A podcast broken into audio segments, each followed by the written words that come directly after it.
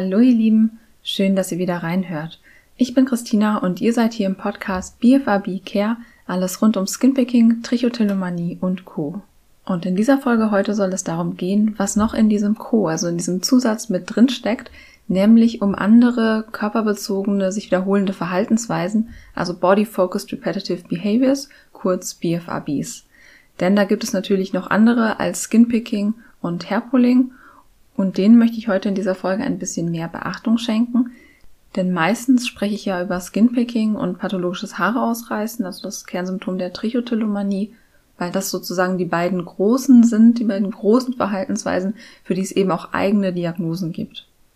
Gleichzeitig versuche ich aber meistens alle BFABs so mit ins Boot zu holen und spreche allgemein über BFABs, weil viele Punkte, auch so Themen wie Selbstfürsorge, ähm, auf die körperlichen Bedürfnisse achten, auf verschiedene Verhaltenstechniken, verschiedene Hilfen, Therapieansätze sind eben für viele von diesen BFABs oder für die meisten relevant, von denen ich spreche, aber es gibt natürlich auch Besonderheiten. Und weil ich nicht möchte, dass die anderen BFABs sozusagen hinten runterfallen, bekommen Sie heute eine eigene Folge. Und wo ich einfach nochmal auch drauf eingehen werde, welche unterschiedlichen BFABs es eigentlich gibt und das ist auch deshalb so wichtig, weil die meisten Betroffenen oder viele Betroffene mehr als ein Verhalten zeigen. Sondern auch wenn zum Beispiel Skinpicking oder Hairpulling im Vordergrund steht, kann es sein, dass gleichzeitig auch noch äh, andere BFABs vorkommen. Aber natürlich kann es auch sein, dass andere BFABs jenseits von Skinpicking und Hairpulling im Vordergrund stehen und auch ihrerseits großen Leidensdruck auslösen. Genau, deswegen gebe ich heute einfach noch so einen Überblick über die verschiedenen BFABs, die eben jetzt bisher weniger Beachtung gefunden haben oder nicht so im Vordergrund standen. Und weil ich es einfach wichtig finde, da auch nochmal drauf einzugehen. Bevor es aber jetzt richtig mit der Folge losgeht, würde ich gerne noch etwas zu den BFAB-Tagen sagen.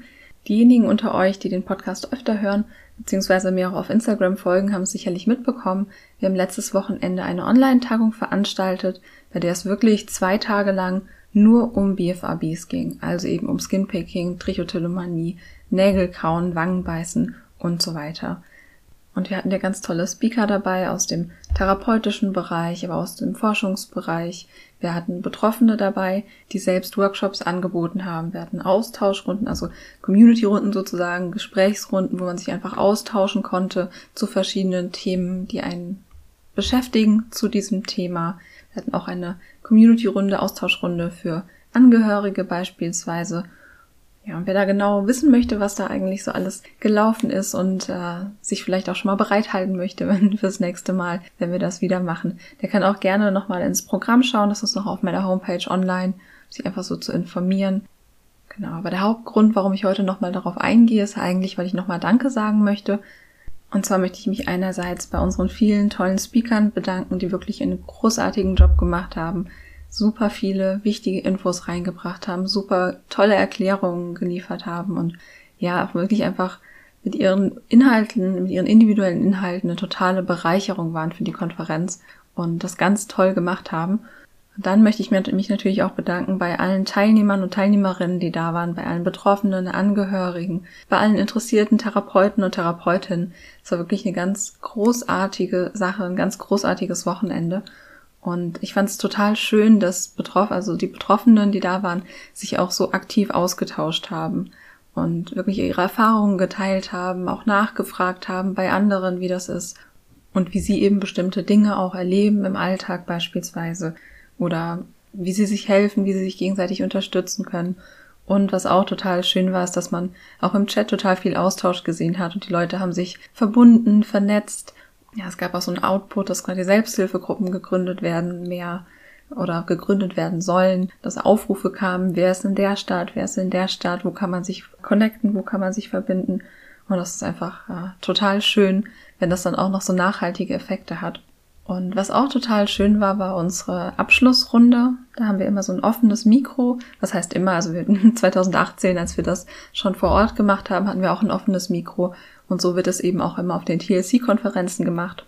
Also bei der TLC-Stiftung. Wer noch nicht weiß, wer das ist, äh, gerne mal googeln auf, mein, beziehungsweise auf meiner Homepage im Bereich Links nachschauen.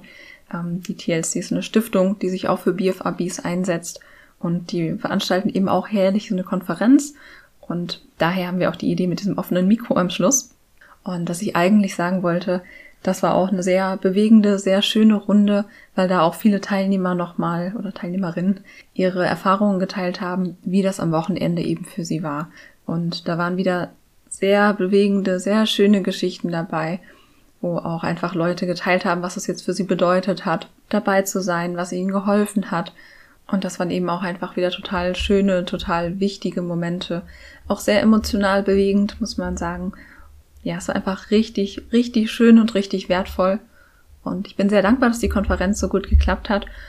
Und das Allerwichtigste war für mich da auch einfach, dass so viele Leute so viel scheinbar mit nach Hause nehmen konnten, dass das wirklich auch was in ihnen bewegt hat, dass sie die Erfahrung gemacht haben, dass sie nicht alleine sind, dass sie sich austauschen konnten, sich mit anderen vernetzen konnten.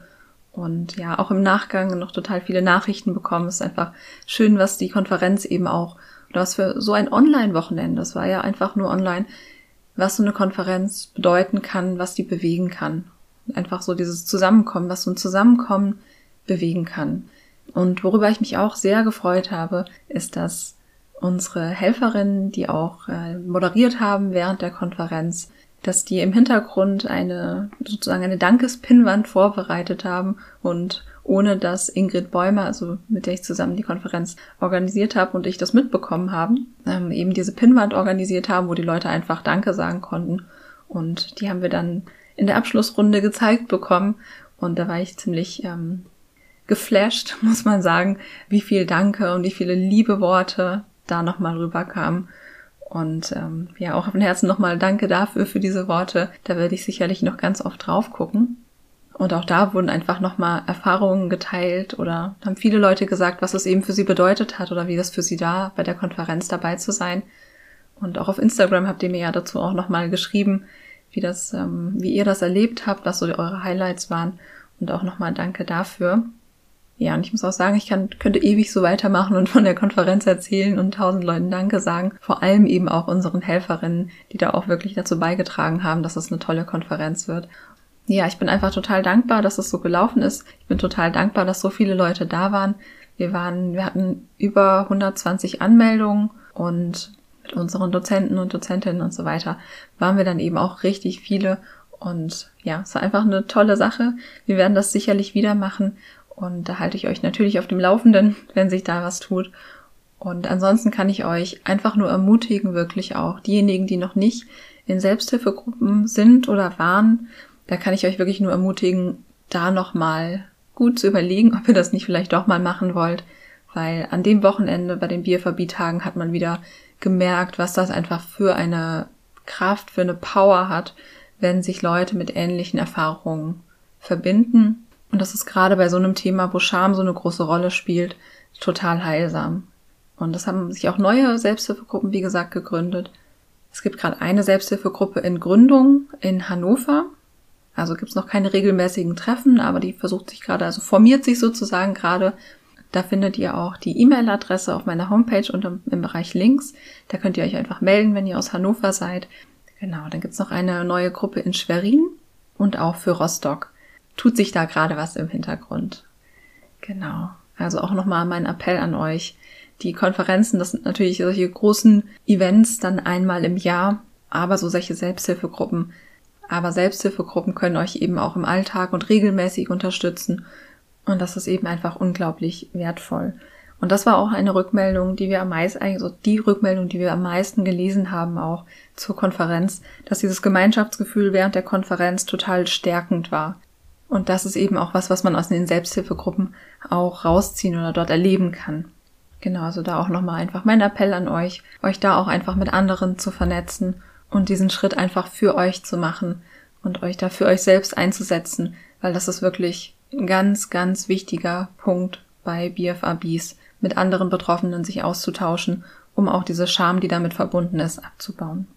Genau. Also wer Lust hat, auch nochmal nachzulesen, nochmal diese Stimmen und Rückmeldungen zu den BFAB-Tagen äh, nachzulesen, kann auch einfach mal bei mir auf Instagram schauen. Da habe ich zuletzt einen Post gemacht zum, ähm, also mit der Überschrift Eure Stimmen zu den BFAB-Tagen und da ist auch nochmal total viel Schönes dazu zu lesen, wie die Leute das erlebt haben oder wie ihr das erlebt habt. Und ähm, ja, auch nochmal danke dafür. So, es war mir einfach wichtig, da auch nochmal drauf einzugehen, das nochmal wertzuschätzen. Und ja, jetzt geht's aber los mit der eigentlichen Folge. Und zwar habe ich ja schon gesagt, es soll heute um die anderen BFABs gehen. Also die, die sich immer unter dem Begriff und Co. verstecken. Und zwar gibt es da sehr viele verschiedene. Davon gibt es welche, die ein bisschen häufiger sind, welche, die ein bisschen seltener sind und auch viele, von denen man noch oder von denen ihr vielleicht auch noch gar nicht gehört habt, dass die überhaupt vorkommen. Genau, man muss auch sagen, zu vielen dieser BFABs gibt es auch noch nicht wirklich viel Forschung oder auch kaum Zahlen darüber, wie häufig die eben sind. Genau, aber ich stelle sie euch einfach mal ein bisschen vor, sag euch einfach mal, was es da so gibt. Und vielleicht könnt ihr dann auch bestimmte Verhaltensweisen, die ihr auch zeigt, besser für euch einordnen. Ganz wichtig vorab ist es so, also was die Diagnosen angeht, gibt es wirklich nur für Skinpicking und das pathologische Haare ausreißen, also für Trichotillomanie eigenständige Diagnosen, die in diesen Diagnosemanualen eben auch festgehalten sind.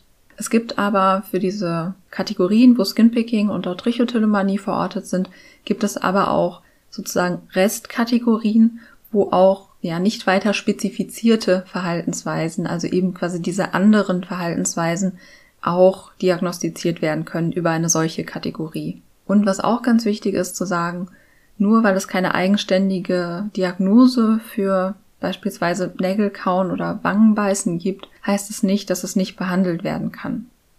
Genau, also lasst euch bitte nicht davon, dass es dafür keine eigene Diagnose, keine selbstständige Diagnose gibt, davon abhalten, euch professionelle Hilfe, also zum Beispiel in der Psychotherapie zu suchen, sondern ihr könnt dort behandelt werden.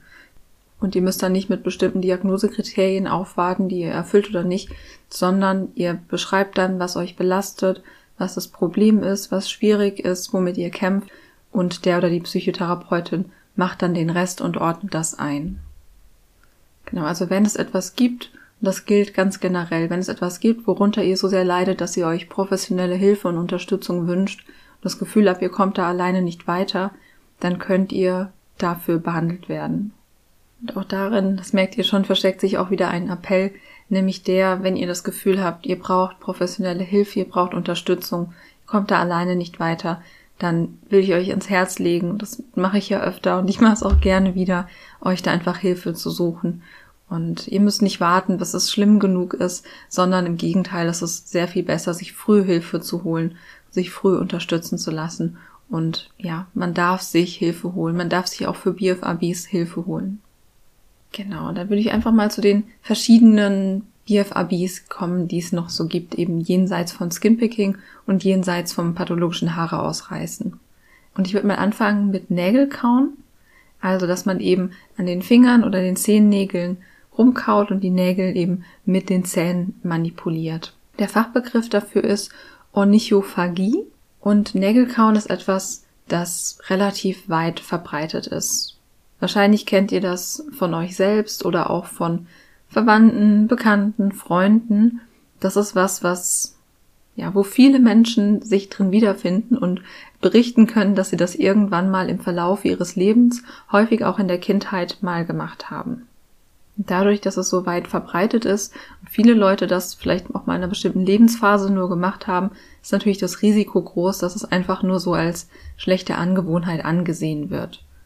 Aber das Nägelkauen kann durchaus auch eben solche Ausmaße annehmen, dass es wirklich auch Verletzungen zur Folge hat oder dass die Nägel so weit runtergekaut werden, dass es auch so deutlich auffällt und dann kommt natürlich auch ins Spiel, dass man sich vor anderen schämt, dass man Angst hat, dass jemand nachfragt, was irgendwie an den Fingern los ist oder vielleicht auch Vorwürfe macht und sagt, warum kannst du das denn nicht lassen? Genau. Und neben der Scham vor anderen ist hier auch die Scham vor sich selbst ein Thema.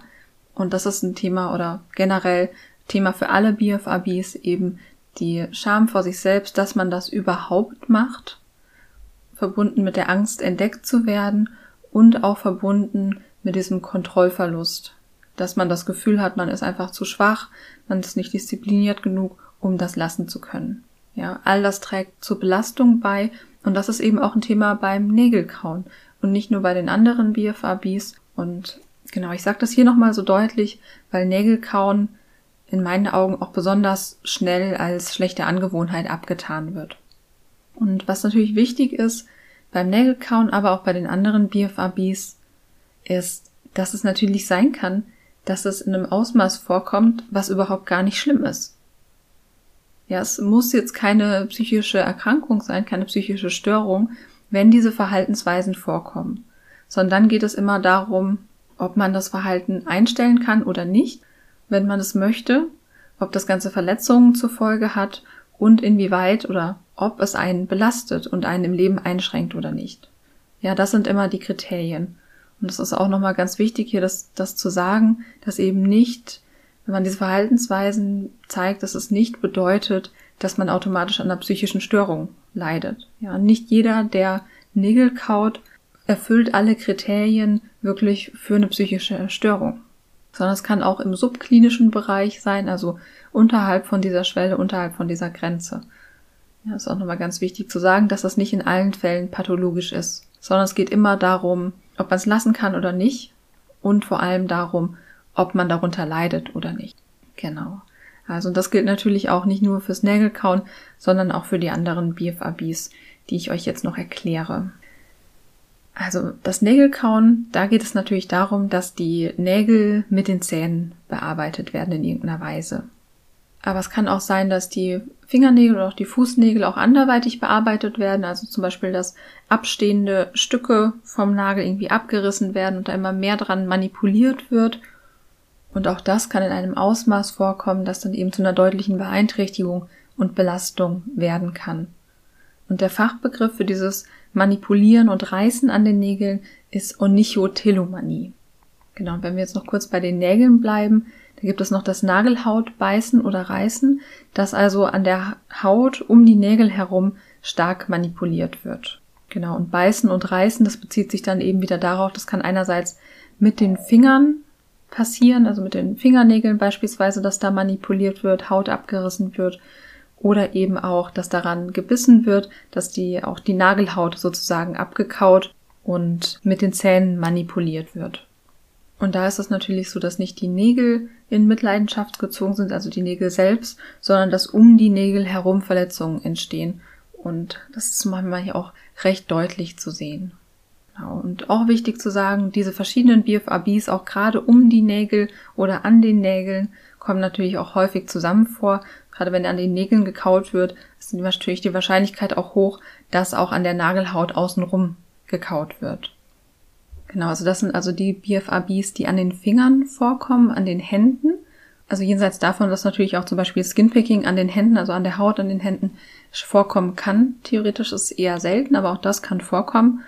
Und wenn man jetzt nochmal kurz auf die Belastung, die Beeinträchtigung schaut, dann ist es so, dass natürlich die Hände jetzt vielleicht weniger sichtbar sind als das Gesicht beim Skinpicking, was da ja ein großes Thema ist. Aber die Hände sind auch zu sehen und auch hier ist es eben ein wichtiger Punkt, was die Scham angeht, dass wenn Situationen auftreten, wo die Hände sehr präsent sind, wo man die zeigen muss, und solche Situationen sind natürlich eher selten, aber die Hände sind ja trotzdem ähm, eigentlich immer frei. Jetzt außer im Winter, wenn man vielleicht Handschuhe anhat, sind die Hände aber ja trotzdem immer zu sehen und schwer zu verstecken. Und da ist es auch so, dass Betroffene sich eben auch sehr dafür schämen, wie die Nägel oder auch die, die Haut um die Nägel herum aussieht und eben versuchen, die eher ja die Hände eher unter dem Tisch zu lassen und nicht auf dem Tisch liegen zu haben, bei Besprechungen beispielsweise. Oder dass einfach insgesamt vermieden wird, die Hände zu zeigen oder dass kein Nagellack verwendet wird, weil das sonst zu auffällig wäre. Genau, also auch Betroffene, die die Nägel bearbeiten in irgendeiner Weise, Art und, Art und Weise oder auch die Haut außenrum, schämen sich häufig oder sehr oft dafür und versuchen eben das auch möglichst dann vor anderen nicht zu zeigen. Genau, und auch da kann es eben zu Einschränkungen und Beeinträchtigungen kommen. Genau, und dann verlassen wir mal den Bereich der Hände oder Nägel und kommen zum Mundbereich. Und da gibt es auch verschiedene Verhaltensweisen, nämlich einmal, dass zum Beispiel auf der Wangenschleimhaut herumgekaut wird, also sogenannte Wangenbeißen, Wangenkauen, also im Mund auf der Schleimhaut herumkaut. Und auch das Zungenbeißen, also dass man vor allem auf den Rändern der Zunge rumbeißt. Und dann gibt es noch das Lippenbeißen. Und im Bereich der Lippen kann auch sein, dass eben mit den Fingern beispielsweise die Haut an den Lippen so abgezupft wird. Genau, und wenn es jetzt um das Kauen auf den Wangen, Lippen oder der Zunge geht, dann ist der Fachbegriff da, dazu Morsicatio, also ein kleines Wortungetüm. Und je nachdem, ob es dann eben um die Lippen, Wangen oder die Zunge geht, gibt es dann noch einen Zusatz dazu. Genau, und im Englischen ist es Cheekbiting oder Lipbiting. Genau, also es wird auf Lippen, Wangen oder der Zunge so herumgebissen, rumgekaut. Gerade bei der Wangenschleimhaut ist es so, dass dann eben so in die Schleimhaut reingebissen wird oder ja, wie gesagt, darauf herumgekaut wird. Und da kann es natürlich einerseits dazu kommen, dass so, so Bissspuren entstehen, andererseits auch so offene Stellen, auch Blutungen können entstehen und dann können natürlich auch, kann es zu Entzündungen kommen, wenn da eben so offene Stellen sind. Und jetzt mag erstmal so der Gedanke aufkommen, dass es vielleicht nicht so belastend ist, weil man die Auswirkungen im Mund nicht so sehr sehen kann, weil üblicherweise schauen einem die Leute ja nicht in den Mund. Aber auch da kommt dieser Punkt dazu, dass man den Kontrollverlust hat, dass man es selbst nicht unterlassen kann, obwohl man es gerne möchte und selbst diese Schädigung herbeiführt und es einfach nicht kontrollieren kann. Also auch dadurch kann eine deutliche Belastung entstehen. Und wenn es um den Mund geht, natürlich auch Situationen wie beispielsweise jetzt beim Zahnarzt.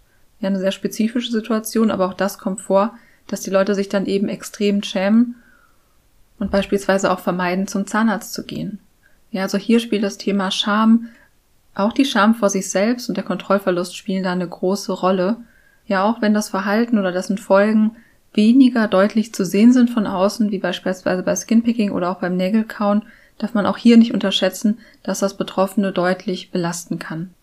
Ja, dann bleiben wir auch noch kurz beim Thema Haut, bevor wir zu den Haaren kommen. Und zwar ist hier noch die, das Hautbeißen oder Hautessen zu nennen.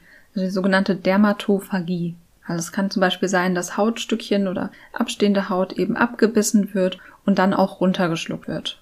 Und es muss nicht nur sein, dass es runtergeschluckt wird, sondern dass zum Beispiel auch darauf herumgekaut wird. Und natürlich kommt es einerseits zu Schäden dadurch, dass die Haut auf der Haut rumgekaut wird oder so die Haut so reingebissen wird. Und einerseits verursacht das natürlich die Belastung. Andererseits muss man sagen, dass gerade bei diesem Thema auf Krusten herumzukauen oder das eben runterzuschlucken, zu essen, dass das auch mit extrem viel Scham verbunden ist. Ja, sie ist auch nicht unbedingt nur auf andere bezogen, sondern auch, dass man sich vor sich selbst schämt, dass man sich selbst vielleicht auch davor ekelt und das trotzdem macht und trotzdem nicht kontrollieren kann. Genau, aber auch Scham vor anderen oder die Angst, dass das jemand erfährt, ist auch da natürlich ein Thema.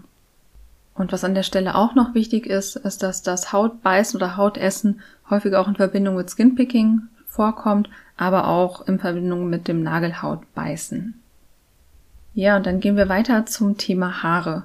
Und hier möchte ich ganz besonders das Haare essen, also die sogenannte Trichophagie, kurz erklären. Und zwar ist es so, dass es häufig in Verbindung mit Trichotillomanie, also dem pathologischen Haare ausreißen, vorkommt und dass diese Haare dann eben ja erstmal zum Beispiel ja darauf herumgekaut wird und dass die Haare dann geschluckt werden. Und was ich dazu auch gleich am Anfang direkt erwähnen möchte, ist, dass dieses Verhalten extrem gefährliche Auswirkungen haben kann, wenn die Haare im Magen sozusagen so einen Haarball bilden. Das stört natürlich die Funktion im Magen und kann wirklich zu zahlreichen gastroenterologischen, so Magen-Darm-Beschwerden führen, die auch wirklich gefährlich werden können. Das heißt, wenn du dieses Verhalten zeigst, also wenn du Haare runterschluckst, dann solltest du das unbedingt abklären lassen. Und jetzt beispielsweise auch für Angehörige oder Eltern, die wissen, dass ihre Kinder Haare schlucken, sollten da unbedingt wachsam sein, darauf achten und das abklären lassen, weil, wie gesagt, das kann wirklich extrem gefährlich werden. Genau, also einerseits wirklich so große medizinische Folgen zu nennen, die bei der Trichophagie eine Rolle spielen, Andererseits ist es auch wieder bei der Dermatophagie, dass extrem viel Scham mit diesem Verhalten verbunden ist. Dass Betroffene sich häufig nicht nur vor sich selbst schämen, natürlich auch vor anderen, wenn es jemand mitbekommt, sondern auch, dass damit auch ein gewisser Ekel häufig verbunden ist, Ekel vor sich selbst oder dass man sich vor dem Verhalten ekelt, aber es eben dennoch nicht kontrollieren kann. Und auch das hat natürlich dann eben große Auswirkungen auf den Selbstwert beispielsweise und darauf, wie sehr man unter diesem Verhalten leidet.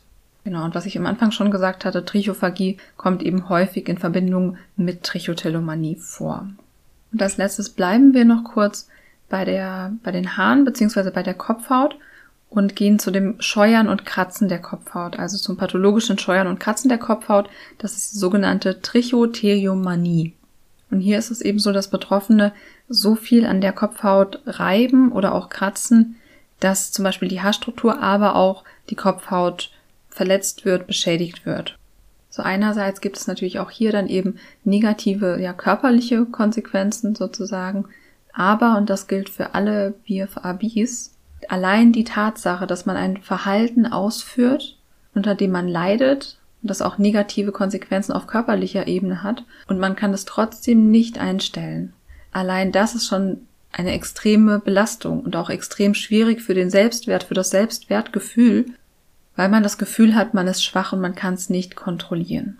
Und allein dieser Kontrollverlust trägt eben extrem zur Beeinträchtigung und zur Belastung durch diese Verhaltensweisen und durch diese Störungsbilder bei. Und das, was ich euch jetzt vorgestellt habe, das ist auch nicht notwendigerweise eine vollständige Liste, sondern es kann auch sein, dass man ganz andere körperbezogene Verhaltensweisen zeigt, die einen ebenfalls belasten können. Ja, auch das ist nochmal wichtig zu sagen, das ist nicht vollständig, sondern es kann auch sein, dass es noch andere Verhaltensweisen gibt, die ihr oder du möglicherweise zeigst und die ebenfalls zur Belastung für dich geworden sind. Und auch hier ist wichtig, auch dafür kannst du dich behandeln lassen. Wenn es da etwas gibt, worunter du leidest und was dein Leben beeinträchtigt, dann kannst du dich auch dafür behandeln lassen. Ja, und zum Abschluss mag ich euch auch noch ein paar Verhaltensstrategien mit an die Hand geben, die ich glaube ich auch schon mal in einer der anderen Podcast-Folgen am Rande erwähnt hatte. Und zwar gibt es eben für die verschiedenen Körperbereiche, aber auch für die verschiedenen Verhaltensweisen ja bestimmte Strategien, die man einfach mal ausprobieren kann, um sich ein Stück weit da im Alltag zu helfen. Aber ganz wichtig, und das habe ich ja auch ja in vielen anderen Podcast-Folgen schon gesagt, auch in Bezug auf Skinpicking und Hairpulling, letzten Endes geht es vor allem auch viel darum, auf seine eigenen Bedürfnisse zu hören und zu schauen, was der Körper gerade braucht und zu lernen, mit Anspannung und Emotionen anders umzugehen. Weil das haben eigentlich all diese Verhaltensweisen gemeinsam, dass sie häufig dann auftreten, wenn man angespannt ist und ja zum Beispiel nervös oder unsicher ist.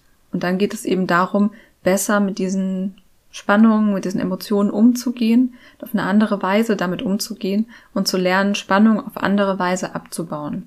Genau, also das ist so der, der größere Bereich, der, der wichtigere Bereich oder der, ja, auch langfristige Bereich, woran man langfristig arbeiten muss. Und wie gesagt, es gibt aber auch bestimmte Verhaltensstrategien, die einem im Alltag dabei helfen können, das Verhalten zu reduzieren. Genau. Und was wichtig ist, je nachdem, was man genau macht, also ob man etwas mit dem Mund manipuliert oder beispielsweise mit den Fingern, unterscheidet sich auch, mit welchen Tools man im Alltag damit umgehen kann. Und ja, was da auch ein wichtiger Punkt ist, wenn man auf etwas rumkaut oder beißt, dann ist das eine Stimulation, die am Mund stattfindet. Insofern ist es auch hilfreich, Hilfsmittel zu benutzen, die das berücksichtigen und den Mund auf eine gewisse Weise stimulieren. Also wenn man zu den Verhaltensweisen neigt, die man mit dem Mund ausführt, also eben zum Beispiel Lippen, Wangen beißen, Zungen beißen, äh, Nagelhaut beißen oder auch Haare essen oder auf Hautschüppchen herumkauen beispielsweise, dann ist es eben wichtig, dass man Dinge findet, die den Mund auf andere Weise stimulieren können. Also dass man zum Beispiel Kaugummi kaut, um den Mund zu beschäftigen, oder auf rohen Spaghetti rumkaut oder auf Kürbiskernen, ja, oder auf einem Zahnstocher. Auch das ist eine Möglichkeit. Genau, und andere Tipps, die es da so gibt, ist, dass man beispielsweise ja Übungen macht, um den Mund und den Kiefer zu lockern. Ja, so dass man den Mund weit öffnet, den Kiefer lockert. Oder dass man beispielsweise, wenn man merkt, da ist der Drang oder man hat sich ertappt beim Wangenbeißen, dass man die Zunge an den Gaumen drückt und einfach für eine Weile hält. Oder dass man die Wangen aufpustet. Auch dann kann man beispielsweise nicht auf irgendwas herumbeißen. Genau, also das sind so, so Tipps und Strategien, die man einfach mal ausprobieren kann und integrieren kann, wenn man merkt, dass man jetzt gerade den Drang hat, auf den Nägeln herumzubeißen beispielsweise oder auf den, auf den Wangen, dass man gerade auf den Wangen beißt. Ja, das waren jetzt also so Strategien, wenn der Mund beteiligt ist. Es gibt natürlich auch noch viele andere Strategien, beispielsweise auch ganz speziell für die Hände. Also wenn es ums Nägelkauen geht, dann hilft vielen Betroffenen eben, dass sie die Fingernägel beispielsweise an sich sehr kurz halten oder auch, dass sie die Fingernägel lackieren, weil sie dann seltener dran gehen oder auch, dass man sich künstliche Fingernägel machen lässt, wenn man dann auch so eine höhere Hürde hat, da eben auch dran rumzukauen. Oder was es auch gibt, so einen bitteren Spezialnagellack, wenn man jetzt an den Nägeln kaut, dass man das einfach direkt auch merkt und direkt unangenehm ist, wenn man das eben in den Mund bekommt. Und da gibt's verschiedene Techniken noch, die eben auch bei Skinpicking eine Rolle spielen. Also, dass man beispielsweise bei passiven Tätigkeiten, also wenn man nicht so körperlich passiv ist, beispielsweise Fernsehen schaut oder am Schreibtisch sitzt, dass man da eben Handschuhe trägt oder so Fingerlinge, dass man Pflaster an den Fingerkuppen trägt oder auch, dass man sich die Hände eincremt, damit man weniger jetzt beispielsweise an den, an den, an den Nagelhäuten rumknibbeln, rumkratzen oder reißen kann oder auch, dass man Fidget Toys nutzt. Ja, also diese allgemeinen Tipps, die beispielsweise auch für Skinpicking und Trichotillomanie ganz hilfreich sind, können hier eben auch hilfreich sein. Dazu könnt ihr auch gerne einfach nochmal in die Podcast-Folge zum Thema Tipps und Strategien, um BFBs im Alltag zu reduzieren, reinhören. Das ist Folge 10. Da geht es wirklich auch einfach nochmal um diese globalen Strategien sozusagen, die man einsetzen kann, womit man sich da helfen kann. Genau, aber auch ganz wichtig an dem Punkt, solche Strategien sind eben nur bestimmte Hilfsmittel, die man im Alltag so nutzen kann, um sich ein bisschen zu unterstützen und quasi auch so Triggerreize auszuschalten und sich es ein bisschen einfacher zu machen. Aber an sich lösen sie natürlich nicht das Problem. Ja, sie setzen nicht an der Ursache an, sondern rein an dem Symptom. Also rein am Verhalten, aber dennoch können sie eben sehr hilfreich sein. Und das ist was, was man eben einfach mal selbst ausprobieren kann. Und was aber ganz wichtig ist, ist, dass man wirklich für sich die richtige Strategie findet. Und es gibt ja auch ganz viele Fidget Toys, also ganz viele so Spielzeuge, mit denen man die Hände beschäftigen kann oder ganz viele verschiedene Strategien. Und da ist es eben ganz wichtig, was zu finden, was wirklich auf die eigenen Bedürfnisse passt. Wo man irgendwie das Gefühl hat, ja, das fühlt sich gut an, das fühlt sich vielleicht nicht so gut an wie das eigentliche Verhalten, aber es fühlt sich dennoch gut genug an, beispielsweise, dass man sich gut damit beschäftigen kann. Beziehungsweise, dass man Lust hat, diese Strategie oder dieses Hilfsmittel auch einzusetzen. Ja, das war jetzt sozusagen der Schnelldurchlauf und der Überblick über diese verschiedenen anderen BFABs. Mir ist es ganz wichtig, dass ihr wisst, dass ich die im Hinterkopf habe. Das ist nur, wenn man so darüber spricht, über diese, über diese Themen, dann kann man eben nicht immer auf alle BFABs sich beziehen, weil es einfach zu viele sind. Da ist so viel Unterschiedlichkeit mit drin. Und bei jedem sehen diese Verhaltensweisen auch ein Stück weit anders aus. Jeder zeigt die anders, jeder zeigt eine unterschiedliche Kombination auch. Aber ich hoffe, dass ihr mit der Folge jetzt vielleicht auch, wenn ihr manche von diesen Verhaltensweisen vielleicht auch zeigt, dass ihr die auch bei euch jetzt ein bisschen besser einordnen könnt. Und mir ist es an der Stelle auch nochmal wichtig zu sagen, dass wenn man diese Verhaltensweisen zeigt, dass es nicht unbedingt bedeutet, dass es direkt was Pathologisches ist. Ja, es kann durchaus sein, dass man vielleicht manchmal da irgendwie kurz was an der Nagelhaut abbeißt oder wegreißt und dass es aber kein Problem für einen darstellt. Ja, dass man nicht darunter leidet. Und dann ist es völlig in Ordnung, wenn man das ab und zu macht und wenn man selbst auch kein Problem damit hat. Genau, also diese Verhaltensweisen sind nicht automatisch pathologisch. Ja, sondern es kommt immer darauf an, ob man, wie weit man es unter Kontrolle hat, ob man es lassen kann oder nicht, ob es Verletzungen und körperliche Folgen auch hat und ob man darunter leidet oder nicht. Und wenn man darunter leidet, ist es wichtig, selbst aktiv zu werden und sich professionelle Hilfe zu holen, Unterstützung zu holen, wenn man das Gefühl hat, dass man sie braucht. Ja, also auch da nochmal mein üblicher Appell, das, was ich euch ans Herz legen möchte, dass ihr euch auch Hilfe holt und euch Unterstützung holt und euch da auch einfach für euch selbst einsetzt, weil das seid ihr wert. Und das ist wichtig, dass ihr euch für euch selbst einsetzt. Ja, ich hoffe, die Folge hat euch ein bisschen weitergeholfen und dass sie euch dabei unterstützt hat, das ein bisschen besser für euch einzuordnen. Ich hoffe, ihr konntet da viel für euch mitnehmen. Und wie immer freue ich mich natürlich, wenn ihr mir die, eure Gedanken zur Folge mitteilt oder mir auch eine Bewertung auf iTunes schreibt. Und ja, ganz generell freue ich mich eigentlich immer von euch zu hören. Und ja, wie gesagt, ich hoffe, ihr konntet viel mitnehmen aus der Folge für euch. Und ansonsten schicke ich euch jetzt einfach alles Liebe.